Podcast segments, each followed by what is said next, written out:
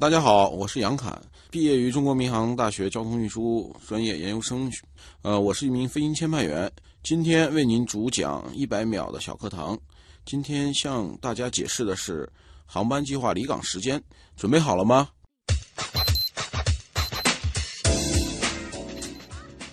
呃，计划离港时间是指经民航局批准对外销售的时间，以此时间为准飞机推出。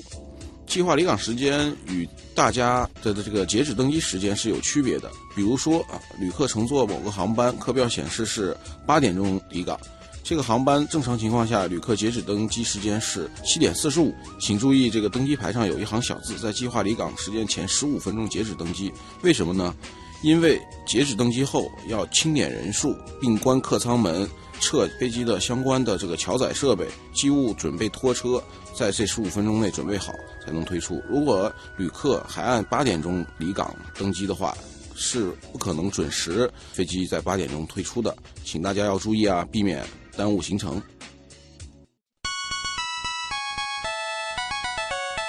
节目准备好了吗？正在将内容进行智能排列。嘉宾的情况呢？正在为您检索嘉宾的特殊喜好，不用那么详细吧？正在为您安装幽默插件，你这是在吐槽吗？正在为您更换全部文字素材，正在删除您的幽默基因，已将节目专业程度调低到百分之三十五。好了好了，马上开始节目吧。正在为您开启极客秀。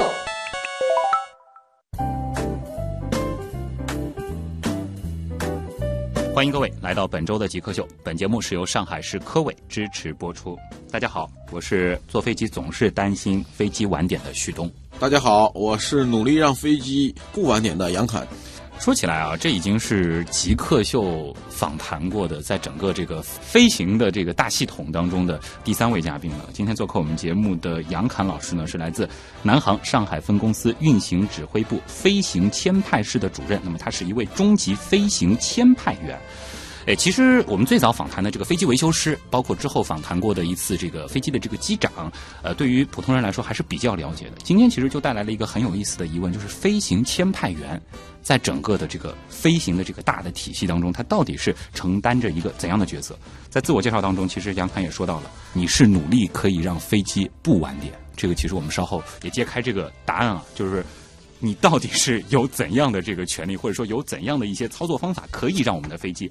不晚点。那么，首先我们先进入极速考场。我们先来认识一下杨侃是怎样一个人。极速考场，第一题也是我们极客秀的必答题啊，就是想问一下杨侃，你是怎么样定义极客的，以及自己曾经做过的最极客的事情是什么？呃，我个人认为啊，极客是有思想、有创意，对工作、对生活都是认真负责的人。嗯。呃，我做过一个极客的事情，还是跟工作有关吧。呃，是去年十二月份。嗯。突然想起来一个大连机场那个 VOR 不工作这个放行标准的一个事情，睡之前想起来的，完了又从床上爬起来，穿上衣服，把电脑打开，又查一些资料，查来查去弄懂这个事情了，已经到凌晨四点多了。嗯，我觉得这个就是我的极客。是这个工作本身给人的这个压力非常大嘛？你其实是需要不断的更新一些知识在里边。呃，对的，这个工作因为这个。民航业，咱们首先就是我们的飞机越来越先进，嗯，我们的各种的导航设施啊，各种的东西都在进步，各种的标准，你要跟上。标准前进的步伐，你才能做好这个工作。嗯，弄到凌晨四点多，那第二天其实第二天休息，第二天还好是第二天休息啊。如果说不休息的话，其实你不敢这样子。呃，不休息那么晚睡吧？因为第二天执勤的话，对精力要有一定的要求的，要保证你的精力充沛。如果说精力不充沛，会有风险的，也不是说一定会出问题。嗯，出问题的概率会增高。接下来啊，就想让你找一个跟你的职业相关的东西给极客来代言，或者我们换一个问题问法，就是说，如果我们极客秀要重新换一个 logo，你觉得这个 logo 上放一个什么样的东西比较合适，并回答为什么？嗯，我觉得放一架我们那个三八零的那个模型吧。哦，为什么是 A 三八零呢？因为我们南航是中国航空公司唯一运行三八零的飞机，嗯，呃，而且这三八零这个飞机我见过，确实是体量巨大，属于飞机当中的极客，对，是啊，就是说块头巨无霸，巨无霸。一次能装特别多的东西，对，看上去也挺敦厚老实的，但性能又很强大。对，哎，这样说好像和极客还是有点关系的。好，A 三八零过。接下来啊，就是想让你回忆一下你自己印象最深的一次任务，或者说现在回想起来可能都会觉得记忆犹新的。记忆犹新的一次任务，还是我记得是二零零九年，我刚参加工作两年，嗯，是墨西哥是有一个猪流感疫情，那时候猪流感好像是刚有这么个疫情，嗯，那个全世界都很恐惧啊，呃，墨西哥回上海这条航线。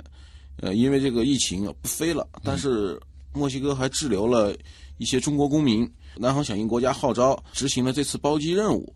包机任务回来的时候，这个各个方面，无论从公司还是我们这个政府相关机构都很重视。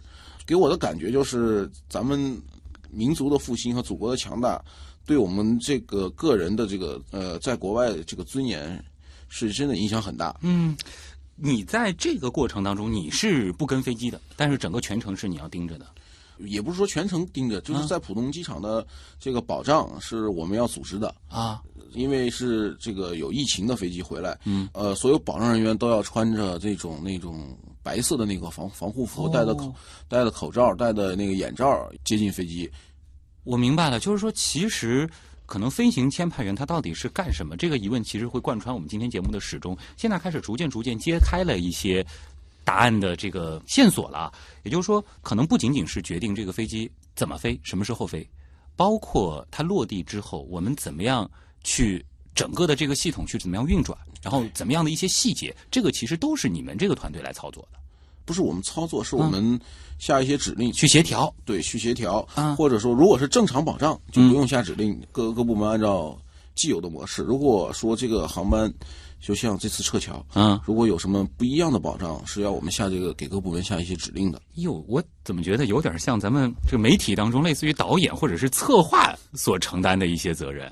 会不会有一点共性在里边？有有点。如果说假定我要组织一场活动的话，可能如果是导演或者是策划这个角色的话，他就会去安排一些具体的一些细节，然后让不同的这个团队合作去完成这个事情。其实飞行签派它很多的时候是类似这样的一个属性。对。那么再问一个你的个人问题啊，就是说呃喜欢的书、喜欢的电影。我比较喜欢这个《阿甘正传》这个电影，是觉得自己像阿甘吗？呃，不是，我觉得他说的那个关于巧克力的那段话，我觉得特特喜欢，这个跟我们的生活很贴近。嗯，那么是每一架航班都像一颗巧克力吗？在飞之前你都不知道它会遭遇什么吗？这个话应该这样说：每一个航班都像一个巧克力，呃，在运行中你都不知道它会出现什么情况，嗯，要做好各种各样的准备。啊，来应对的可能出现的情况。对各种各样的情况，其实你都要有心理的预判。嗯，所以书也是《阿甘正传》吗？啊，对。最崇拜或者最感谢的人有吗？还是最感谢我的妈妈吧。哦，很实在。对，给了你生命，给了我抚养你长大，抚养我长大。现在我有小孩了，又来帮我照看我小孩，这个使我有更多的精力投入在这个工作中。像你的这个工作强度大不大？肯定不是朝九晚五是吗？呃，不是朝九晚五，我们是上两天班，休两天班。嗯，第一天上白班，第二天上夜班。白班工作也就八小时，夜班是呃十四小时，中间休息四小时。十四小时，也就是说始终是在一个颠倒的一个生物钟的这个状态下运转着。对对对。所以大家觉得好像这个做二休二挺爽的啊，但是实际上那个十四个小时的班上完之后，接下来的那个白天其实基本上没有办法。让你说什么出去可以放松一下，基本上就是在睡觉了，就歇休息吧。但是这个东西恢复吧，也不能说白天睡觉，你容易把你的生物钟颠倒的。嗯，可以你白天稍微睡两个小时左右，但你要强制自己醒来。嗯，完了晚上再睡，这样生物钟不会颠倒。想请教一下，就是说在你的这个工作当中啊，有哪些设备可能是你们离不开的？然后呢，它的这个价值相对又比较高，这个能和大家说一说吗？我们工作中的用的设备有这么几项，一个就是我们的这些电脑，这个电脑也就跟普通的 PC 机差不多啊，呃，就是里面装一些这个各种各样的这个软件，嗯，最主要是通讯设备，地空通讯设备，我们跟天上的飞行机组要随时保持可以联系。嗯，呃，这个通讯设备可以分这么几种啊，一个是呃无线电台的那种用升高频通讯，嗯，二就是卫星电话、卫星通讯。啊，呃，就这两种，主要是这两种语音通信设备。啊，这里边的你刚刚提到的这个卫星电话，它不是免费的是吗？呃，不是不是，现在卫星电话我们南方现在都用的一星电话啊，飞机上装的一星电话，我们通过打到这个地面的基站，基站跟这个呃飞机产生联系，我们就可以通话了。那想问一下，这个一星电话它的这个通话这个成本大概是怎样的？一星电话的通话成本是每分钟应该在二十多块钱吧？每分钟二十多块钱。对。这个价格不低啊，有点让我想起了好像九十年代那会儿打国际长途的这个每分钟的单价，差不多差不多啊。当然，这个从飞行安全的考虑来讲，这个成本还是必要的一个支出。对，那么就想问了，您一年的收入大概能够不间断的打这个一星电话打多长的时间呢？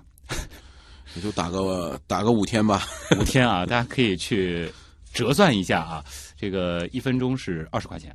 啊，这一个小时编辑算了一下，是一千两百块钱，就这样啊。好，那还是这个非常诚实直爽的啊，杨凯老师。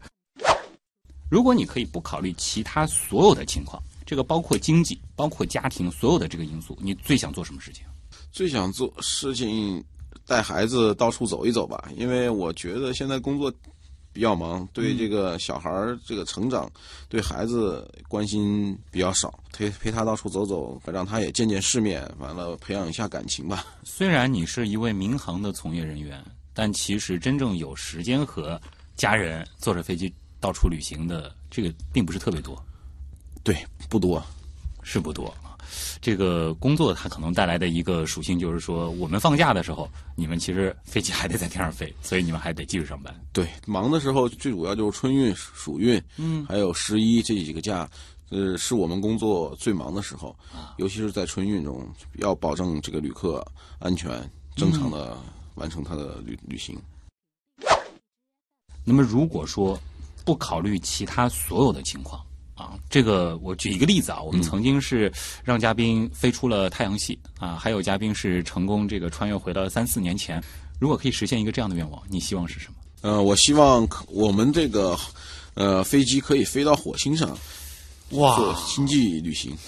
也就是说，在未来，这个飞行签派员可能是民用航天的一个重要组成部分啊。当然，不知道那个时候你们怎么样联络啊？这个好，好像地球到火星这个通话之间还是有一个比较明显的延迟的，这个挺有意思、挺好玩的一个想法。极客高科学。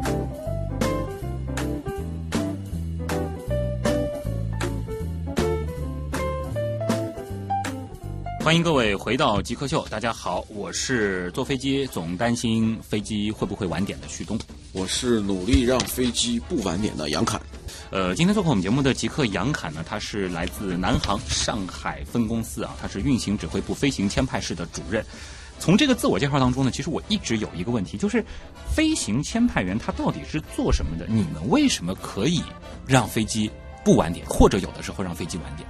呃，飞行签派员呢，在公司的职责里面是负责公司航班的运行控制。嗯，运行控制嘛，控制就可以不晚点，也可以晚点。有的时候真的是在一些特殊情况下，就是由你们决定让这个飞机是不是晚点了。呃，对，某些方面的话是由我们来进行决策啊，各种消息汇集到我们这儿，我们进行决策。哎，比如说哪些情况，可能这个飞机就是需要经由你们的决策。晚点了吗？呃，比如说这个，现在不是这个国家呃弄了一个叫呃这个活体器官运输的绿色通道，因为有一些需要移植的病人，如果说这个活体器官在这个陆路运输上，就是好比说从这个医院到机场这个稍微堵车了，这个我们一般要对这个航班进行这个延误处理，延误上半个小时或者半个小时以内，就站在生命的高度对来做这样子的一个延误的处理决定。如果说是时间再长的话，再跟他进行看后面的飞机，如果能赶得上，用后面的飞机运；如果嗯后面的飞没航班了，还是要等。啊，就是说这是一个协调的一个过程。啊，这个可能是很多普通人不会去想到的。对啊，其实就是关于这个飞机它延误到底有哪些这个决定性的这个因素。可能我们普通人能够想到的是天气，但是您又提到了一个关于像这样子的这种绿色通道，其实还二就是就主持人您说的这个天气原因，嗯如果说是天气原因，这个降落机场低于运行标准大雾，我们也要把它延误掉。嗯在这个天气好转后再放行这个航班，啊这是为什么？这个首先就是安全，安全是为了所有旅客负责。嗯，因为如果你这个天气标准不够，你要飞过去，这个风险太大了，这个有可能产生一系列一系列严重的后果。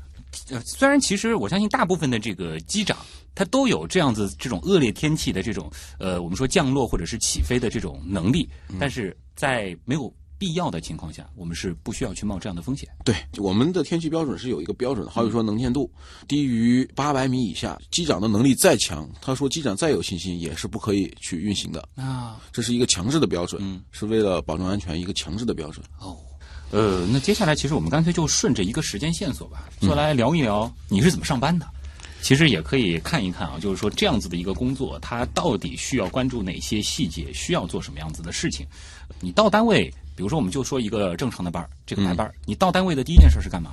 到单位我们九点啊，首先是交接班，嗯，因为运行是二十四小时持续的，交接班就是上一个班组把遗留的问题，现在正在运行中，还有什么问题遗留，嗯，还有什么问题你要需要关注，他都会在交接班记录给你写下来，呃，再进行讲解。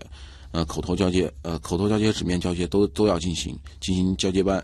交接班以后，因为我是主任嘛，我就要分配当天的这个工作。嗯，因为我们签派室每一个班有四个岗位，一个放行岗位，两个这个虹桥和浦东两个动态监控岗位，嗯，还有一个是机组管理控制岗位。个就是把他们这个人员安排安排好，嗯，你到底哪个员工去承担什么样的岗位？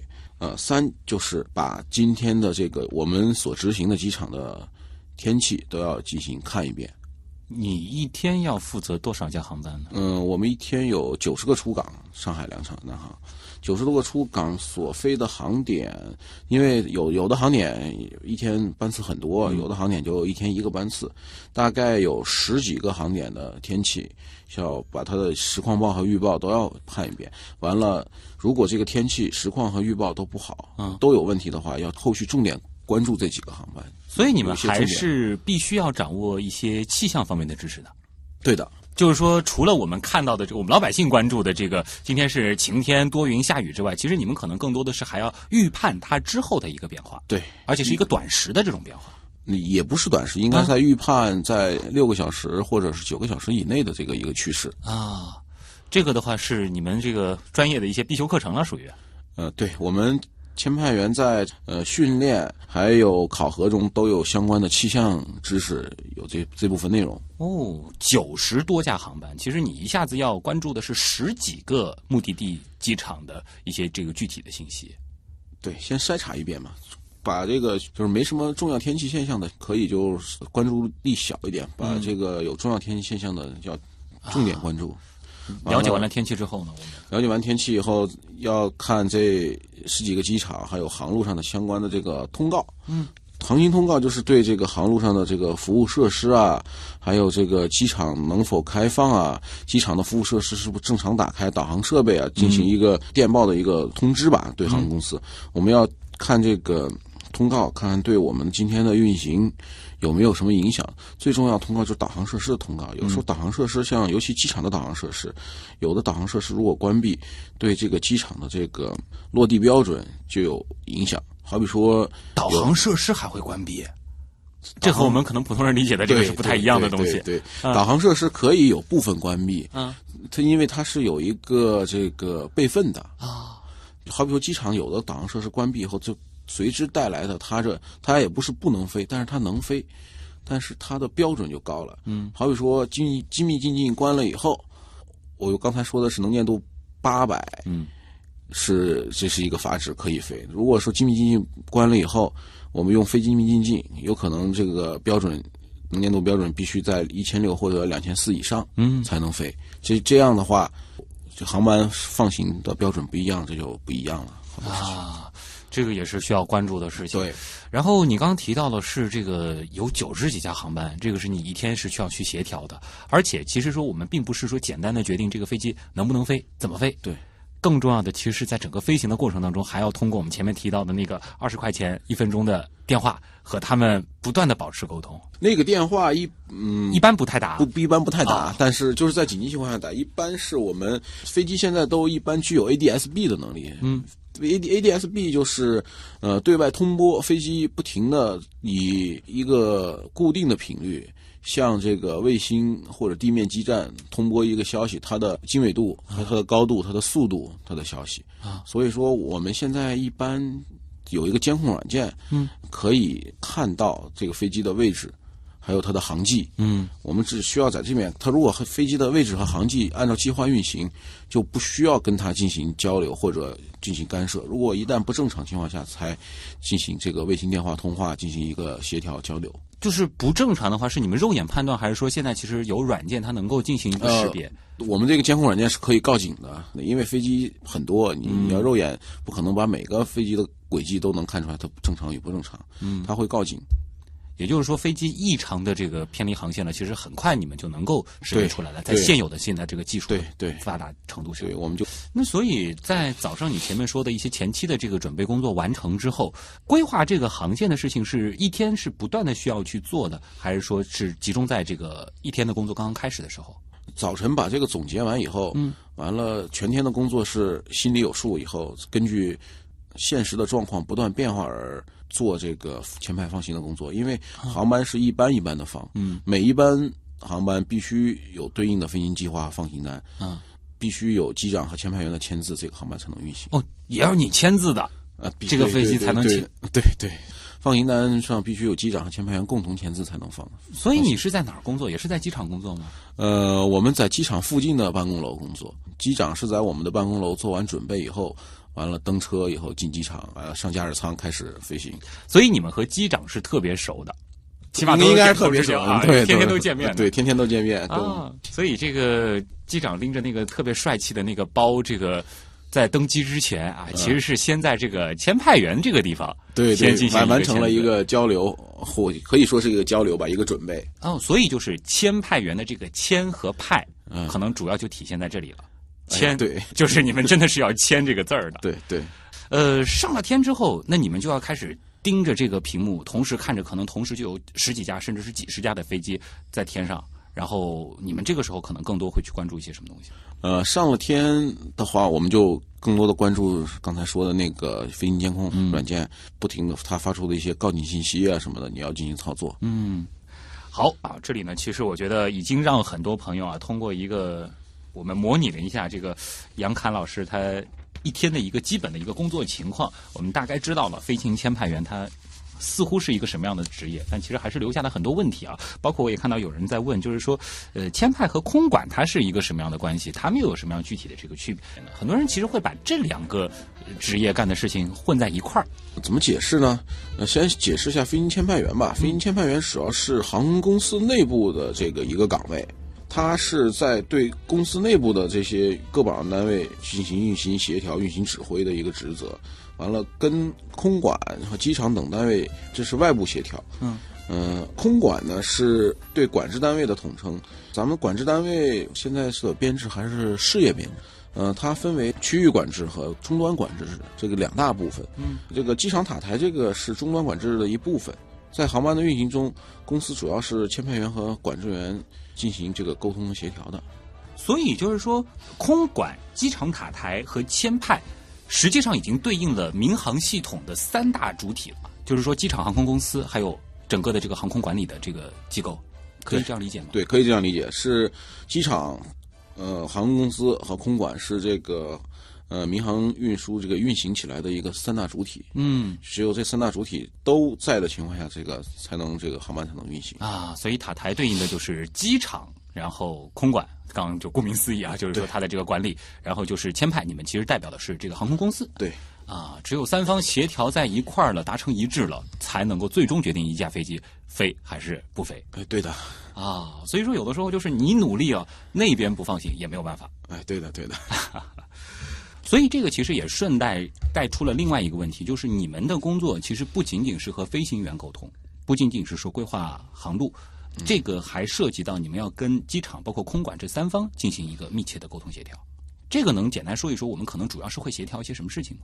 首先，我们跟那个空管吧，打个比方啊，嗯，比方说有这个 CZ 三五九栋这个航班，计划这个七点五十虹桥起飞，呃，在前一天的十六点前，我们签派就要通过电报的形式向空管派发这个计划报，嗯，如果空管没有反馈，说明他这个计划可以运行，嗯，如果他给你发馈一个反馈，什么给你一些理由，你这个不不适合运行，理由你这个还要去跟他协调，要跟达到他这个的要求。啊，完了，在航班这个计划离港时间前这个三小时，公司签派员要通过领航计划报将航班的这个航路、飞机这个所具有的性能，呃等信息，这个我要几点离港，还有这些信息通报给空管。空管接到这个电报以后，也是没有反馈，默认此航班运行。这是告诉空管，我今天用哪架飞机，要走哪条路，嗯我这个飞机具有什么性能，他到时候会在航路呀，或者是通话中需要做一些安排。发了这个报以后，空管会在这个 CDM 系统里面排给你进行排队。嗯，跟空管的交流只是电报方面。如果说他对这个报有什么疑义的话，就需要进行打电话沟通了。嗯，大家沟通一下，这个到底是有什么问题，我们去改正来这个符合他的要求。啊，呃，这里其实我觉得带出的一个我自己提取到的这个信息点是在哪里呢？就是说，我们其实会觉得坐飞机作为一个我们乘客来说，在所有的交通工具里面，应该是最复杂的一件事情，因为你包括这个安检啊，包括这个去机场的整个过程、登机的一系列的这个事情，它是呃手续很多的。那其实对应到整个飞机背后的这个运行，它的这个复杂程度是要比其他的一些交通工具要多很多很多倍的。对，首先涉及到公司内部飞机能不能用，嗯二就是外部的一些不可控因素，天气这些等等因素。完了，还有一个跟空管的一些协调，你这个航班才能运行。啊，其实中间经手的各个环节签字儿的人，这个不仅仅是签牌员和机长了。对，加油要油料单上机长要签字，嗯，还有一个载重平衡员他也要在平衡舱单上签字，呃，还有机务也要在他这个放行上也要签字。还有专门管平衡的载重平衡员，对哇，这个岗位真的是比我想象中多得多了。，对，这个哦，说起这个载重平衡这个事儿，啊因为飞机它这个对重心很敏感的东西，因为我每次每执行不同的航班，旅客人数、货物重量、油量，这是一个变化的数据。嗯，呃，而且这些些人分布在不同的位置，导致这个重心是啊，在不一样的位置，所以说，呃，飞机的重心必须在某一个范围内，在包线的，嗯。专业术语在包线范围内以内才行。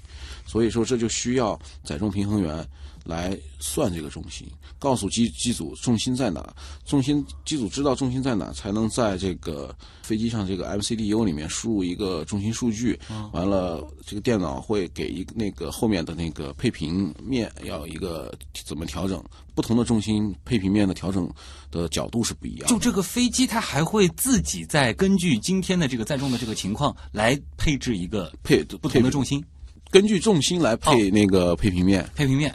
对，哇，那这个是不是还带出了另外一个跟飞行安全有关的一个细节？就是说，我们没事儿别在飞机上乱换座位。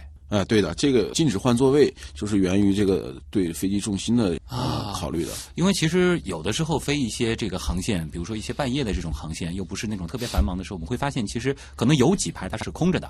然后有的乘客会觉得，哎呀，那个后面多舒服，啊，我去躺一躺啊。然后很多人可能都会往后走。其实最好不要这样。对，因为一个两个看不出来，如果大家都去后面，那就飞机你就失去操纵性了，对会导致严重的后果。可以想象，如果十几二十个乘客同时走到后排去排队上厕所之类的，这个它带来的这个嗯重心的变化，对于飞机就对，比较就比较敏感了，这个就明显了就。啊。毕竟飞机是飞在空中的啊，这个不像地面的一些交通。它是靠空气托起来的。嗯，哎，其实这个飞行的这个过程当中，其实参与的各个环节，他考虑的这些细节也都是非常细的啊。我觉得接下来的时间我们就应该进入到问题来了啊。其实关于飞行签派，关于飞机上的各种奇怪的、有意思的问题，包括呃，我们有的时候看到的一些专业的这种和航空相关的这种术语，它到底意味着什么？我觉得今天都可以让杨侃和大家做解答。进入问题来了。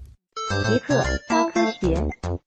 第一个问题来自泉水叮叮咚啊，他可能对于飞行还是挺了解的。他说，飞行员平时有特勤训练，不知道飞行签派员会有类似的训练吗？呃，飞行签派员呃也是要经过这个训练的。具体说一下吧，飞行签派员要每年经过复训，就是局方民航局。对这个飞行签派员的要求，每年经过复训，课程呢包括特殊天气的放行、嗯，应急反应相关的这个特勤这个方面的事情，告诉飞行签派员要温习一下，在不同的情况下要怎么处置这些事情，嗯，流程和这个过程都要进行一个温习。嗯，这个是一个必要的一个考核，而且一直会去做的。对，每年都要去复训。问一个和你自己有一点关系的问题啊，库摩机长的这个问题是这样的啊，就是说，呃，他问的前半部分呢是说每天大概需要签发多少航班，这个我们访谈部分其实已经回答过了啊。嗯，是不是工作压力很大？如何解压？另外就是有没有过小失误是怎么补救的？其实我也特别想问，就是说有没有让你至今回想起来都会觉得有点惊心动魄的这样子的一些任务？呃，这个工作压力是有的嘛，尤其是在天气不好的情况下，工作压力更大，航班延误的压力、旅客的压力，还有这个安全的压力，嗯，都会在这一点爆发。解压呢，就是要有合理分配工作精力，养成良好的工作习惯，嗯，还就是要严格这个控制执行时间。我们的执行时间是对有要求的，二十四小时内不得连续超过十小时的就班。你们的休息是必须的，而且是严格监管的，就不能让你们加班的嗯，呃呃，对对对，你的上班时间要符合这个规定的。啊。过失的方面嘛，只要人从事的工作，这个在人为因素里面就可能有过失。嗯，这个过失的方面，首先要通过这个流程来控制失误这个发生的概率。嗯，如果出现小的失误啊，需要这个飞行员和管制员，呃，这个相互补救。嗯，就是说还是一个相互补救，这就是好在这个流程上，这个人其实很多，不是说只有两三个人能够决定一件事情，所以说还是有很多层的这种保险，其实是可以保障他最后的这个安全的。对，龙珠小娜啊，这个问题就直接和这个职业有关了。飞行签派员他有执照吗？如果是有的话，这个执照申请难吗？飞行签派员班是有执照的。嗯，呃，我们需要这个年满二十一周岁，身体健康，要有大学专科以上学历，嗯，能够这个读说写并理解汉语。啊、首先你要通过理论考试，嗯它有一个理论的考试的范围。在下面一步要你要在这个签派放行岗位上实习至少九十天，嗯完了最后要通过实践考试才能拿到这个飞行签派员执照。啊，就是普通人也有可能可以去申请的。现在的飞行签派员执照接受个人申请，但是考试过程是比较严格的。这里其实刚好我们有一个网友叫姻缘，他问的就是说，这个在大学现在是有关于这个飞行签派的专业吗？有，呃，这个专业在三三所院校里有，是是那个我的母校啊，中国民航大学嗯在天津。第二个院校就是那个嗯、中国民航飞行学院，在那个广汉，啊四川广汉。第三所院校是在这个南京航空航天大学，嗯在南京。Forest 这位朋友呢，可能一直出差啊。他说我经常往返于两个地方，然后呢，经常是坐一个航班，但是呢，我会发现有的时候好像走的路线是不太一样的。那么，请问就是这个路线是不是就和你们飞行签派的这个工作有关系呢？呃，对的，我们飞行签派员有一个重要的工作任任务，就是飞行计划的制定。嗯，每一次飞行都要制定飞行计划。飞行计划包含什么？飞行计划首先包含我的这个航路，走哪条航路？条条大路通罗马嘛。嗯，通过不同的航路都可以去罗马的。啊，啊，二就是我要走走哪个高度层，因为、嗯呃不同的高度层颠簸，呃有有的高度层这个气流不稳定，颠簸指数高，我们就要避开这个有颠簸指数较高的这个高度层，选用这个相对来说颠簸指数较低的一个高度层。哦，这个你们是怎么判断呢？它是通过大气数据，它有一个高空风纹数据，每一个高度层的风向和风速的变化值来预测出来的。这个颠簸指数只会对一个预判正确率就跟天气预报似的，对有一定的正确率，不是说每次都能百分之百判断正确的，但是判断出来了就有个预警嘛，大家就要小心。就我们尽可能是选一个相对舒适也比较安全的对，一个高度层。对对是高大家一直觉得就是说到平流层就可以，这个就旅客也可以比较舒服了，可以吃饭了。但其实我们具具体是在平流层的哪个高度层，还是有一些选择。对，还有选择，因为在低纬度地区，它这个平流层已经很高，是因为我们飞不到平流层。就是比如说我们要飞东南亚，飞一些热带的这个地对方，对对，低纬度地区平流层给上到一万三左右吧，你有时候上不了这么最高度层的。哦，高纬度地区你才能上这个。呃这个很有意思的一个细节。如果说你在平流层和对流层这个中间这块儿，平流层和对流层之间不是说我上某一个高度值就上面一定是平流层，一定流层，它有一个交接交接的地方，它这个交接地方也是会出现这个颠簸的。哦，所以我们一直以为到了云层之上就不容易颠簸了，但实际上并不是这个。对，所以说给大家建议还是除了去厕所，还是把安全带系好。嗯，这个呃它这个情况颠簸是不好预测的。对，是咱们再回来这个飞行计划这个事儿，嗯首先二就是这个飞行高度的选择，三就是飞机加注燃油量的计算。燃油量的计算也是你们来算。，对对这，不是每次都加满油吗？呃，不不不像汽车一样每次加满油。嗯为什么不每次加满油呢？每次加满油，首先如果我飞近一点的航段，我加满油，我的载客量和货量我就会受影响。而且划不来。哎，对，因为载重就提升了公司就划不来。嗯，二就是我飞机越重耗的油越多，就产生这个加的燃油多了，导致多耗了油这和我的习惯差不多啊。经济成本就 比室较高了内开车，我永远是半箱油啊。哎，对，就是这个道理。呃，这个也是你们要去平衡的。对，我们就通过我们的这个今天呃这个航班的备降场选择，还有这个飞机重量，通过这个计算机啊，也不是手算的，手是可以算出来的，嗯但是这个时间太长，计算机算出来的 嗯一个这个燃油量。嗯，呃，完了，这个网友问的这个数据出现小的变化，应该我猜的应该是这个重量数据啊。嗯。呃，每每次飞机重量数据变化对应这个燃油加注也是一定要变的，但是我们不是说每次都会重新计算，因为在我们的飞行计划上有一个这个快速算法，它标识了重量每变化是以一百公斤为单位。增加多少燃油或减少多少燃油，可以通过这个快速算法，再在原来的给的燃油量基础上去算出来的。所以你们的工作还离不开计算的。这这个和导演的区别就比较大了啊，还是需要一些具体的这个数据来说话你们才能给出最后的一个判断。对，如果说数据如果变化大的话，是要重新计算的；数据变化小的话，如果变化个在五百公斤以内，嗯通过快速算法就可以修正我的燃油量的，也不需要再重新再计算了。啊，然后包括燃油，其实它可能还跟前面提到的那个飞机的这个平衡也有那么一些关系。，对对对，都是一个综合的一个系统，全部要把这些参数考虑进去。我有过一次呃上海飞墨西哥的经历，然后我当时就注意到，其实去的时候走的是大约夏威夷差不多这样子的一个位置，然后回来的时候打开航路图的时候，发现我是正在穿越白令海峡。哦，这个是北太平洋航路、啊。为什么会有这样子的一个考虑？是从舒适性的角度，还是说是经济的这个上面来规划的呢？应该是距离的问题啊，走的是大圆航线。嗯，就拿我们的极地航线吧，广州纽约这条航线，嗯，它去程的话，去纽约走的就是白令海峡，呃，阿拉斯加的北面这样靠着极地过去的。嗯，它回程的话是从纽约那边，就从那个格陵兰岛那块儿，还有呃俄罗斯的西边那边回来的。它那个它那个极地航线，嗯它是走的是大圆航线，啊，距离考虑的。还是从距离来考虑。对哎，这个其实我觉得要让普通人有一个关于这个飞行的这个距离的一个思维，就是说，其实地球是一个球，而不是我们在地图上看到的一张图。所以有的时候我们会觉得，哎，这个地图上明明好像那一点更近，但其实你放到一个球里面，你就会发，现你要拿个地球仪比划一下就知道了。啊，这个的话，你们可能考虑航线的时候，更多的想的不是张地图了，而是一个球了。对，有计算机辅助的，它可以选不同的航线，它距离就给你比较出来。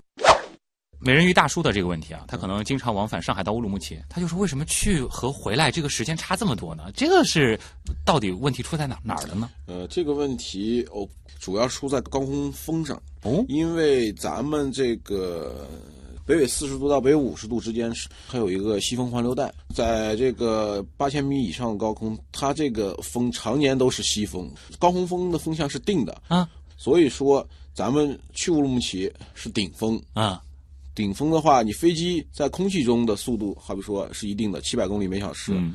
但是这个顶峰的风速是一百二十节，它的这个相对速度，，对它的地速就慢了。嗯。但是你回来的时候它是顺风，嗯，你的地速就要七百公里加一百二十公里，哦，你你去的话就是七百公里减一百二十公里。瞬间把这个对它问题解答了。它这个来回程就是来回程相差在一个多小时，的冬天，嗯冬天西风带的环流带的风风速更大，啊夏天的相差在五十分钟左右。就还跟季节也有关系。对对对，尤其是东西方向的这个航班，啊，来回程时间相差比较大。对，那刚好我前段时间去过一次成都，我的印象也特别深，就是说去和回来也是差了将近有一个小时的时间。这个能用您刚才的那个问题来解释吗？但是好像纬度又不太对了。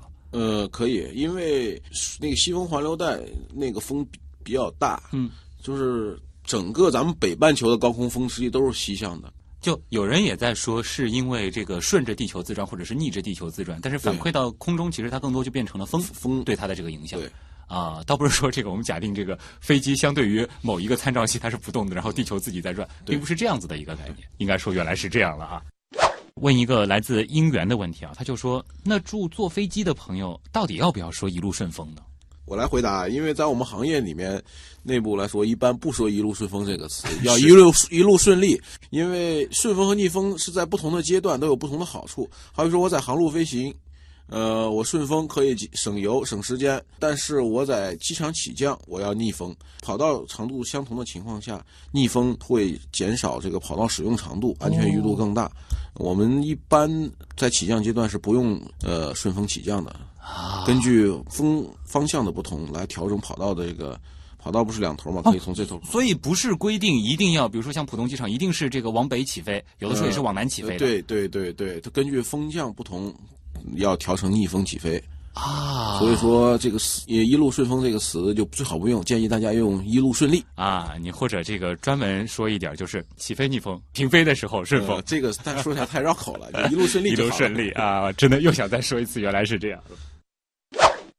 王子和精灵啊，这个问题非常实在，就是说本科即将毕业，纠结于是做空管还是签派员，想问一下哪个比较好 那就哎，这个问题据我了解啊，啊？空中管制员吧，管制员的待遇是比签派员就是同级别的同同这个工龄情况下是高一点，哦，是要高一些，是要高一些。嗯，那总但是会管制员但是对吧？管制员的这个压力一是比较大，二就是管制员的这个拿话筒的这个生涯比较短。我接触的管制员在四十岁，最多四十五岁以上就不可能在一线管制拿话筒了，因为他的承担的压力太大。他一个区域里面飞机越多，尤其像咱们这个华东区域飞机太密集，他就拿不了话筒，他就要到二线去做一些教学工作啊，或者一些辅助性的工作，他这个收入就会减少了。但是签派员这个职业生涯可以干到一退休，就到退休之前也是可以拿话筒的还不还可以在一线去来干。啊。这个倒是一个很理性的一个分析，给大家选择。但是这两个职业是有很多的相似的地方。对，就是说学的可以是一个专业，然后是可以走这两个方向可以走这两个方向。啊。他只不过在大四后半学期的这个后面的专业课不同，前面的基础课都是相同的。啊，就是说空管的话，它可能更多的是在于，就是说它起飞和降落这两个过程。呃，不是，它空管，呃，从起飞到降落全过程都要。其实它也是全程。它不是全程盯着，它是铁铁路警察各管一段，哦。进入他的片区他指挥，嗯。完了出他的片区他移交给下一个片区。啊，这样子的比喻就非常生动了啊。所以说，大家如果说有类似的这个职业选择的这个纠结的话，大家可以考虑一下。不过刚才您提到了一个，像就是飞行签派员是也有一个强制休息，空管这个好像时间间隔更短是吧？就是好像有两个小时必须休息的这个说法。嗯、他们，我我问过空管的朋友，他们的他们的时间是这样定义的：嗯，连续工作不得超过两个小时，到两个小时之后至少休息半个小时。哦，他们的排班是一般是在席位上指挥两个小时，休息两个小时，这样的排班。那可以想象这两个小时他在岗位上的这两个小时，这个工作强度是有多大工？作强度很大，尤其是华东区域这边，不停的发布指令，而且飞行员要给他附送指令。他这个指令发布出去要必须附送，必必须要飞行员跟他再确认，以防止这个因为理解指令偏差或者口误导致的一些后果不安全事件。哦，这个就是我们其实有的时候看一些跟航空相关的一些电影，经常会听到的，就是飞行员对话的那一方。，对，你你们觉得就是一直要 repeat 啰啰嗦嗦的，实际上对这是一个通话要求。像我们跟飞行员的签派员跟飞行员通话也是要附送的，尤其是油量啊、什么时间这些，都是要在飞行员我们通报给他，嗯，他要附送。如果飞行员告诉我们，我们要附送。相比之下，就是像你们南航的话，就是会中文就行了。像那个空管的话，是不是说还得识别世界各地的英语口音？呃，对他那个空管，他现在有一个英语级别的要求。嗯，这个的话，还是他这个职业就是稍稍不太一样的一个地对方。对对，但不管怎么样，无论是空管还是签派员，其实它都是一个压力和责任并存的职业。因为你做的每一个决定，你签的每一个字，它背后牵扯的其实是整个飞行的一个安全，而这个背后其实又关系到了几十上百个家庭的这个最终的一个幸福啊。呃，这也是一个，其实，在之前可能大家了解的并不多，甚至有一些人因为一些延误或者是晚点，会有一些抱怨的。一个职业。今天呢，其实也是通过这期极客秀啊，让大家可能更多一点理解吧。也再次感谢南航上海分公司运行指挥部的飞行签派室主任啊，我们的杨侃老师做客极客秀，谢谢你。啊感谢旭东啊。好，那么以上就是本周的节目，本节目是由上海市科委支持播出，我是旭东，咱们下周见。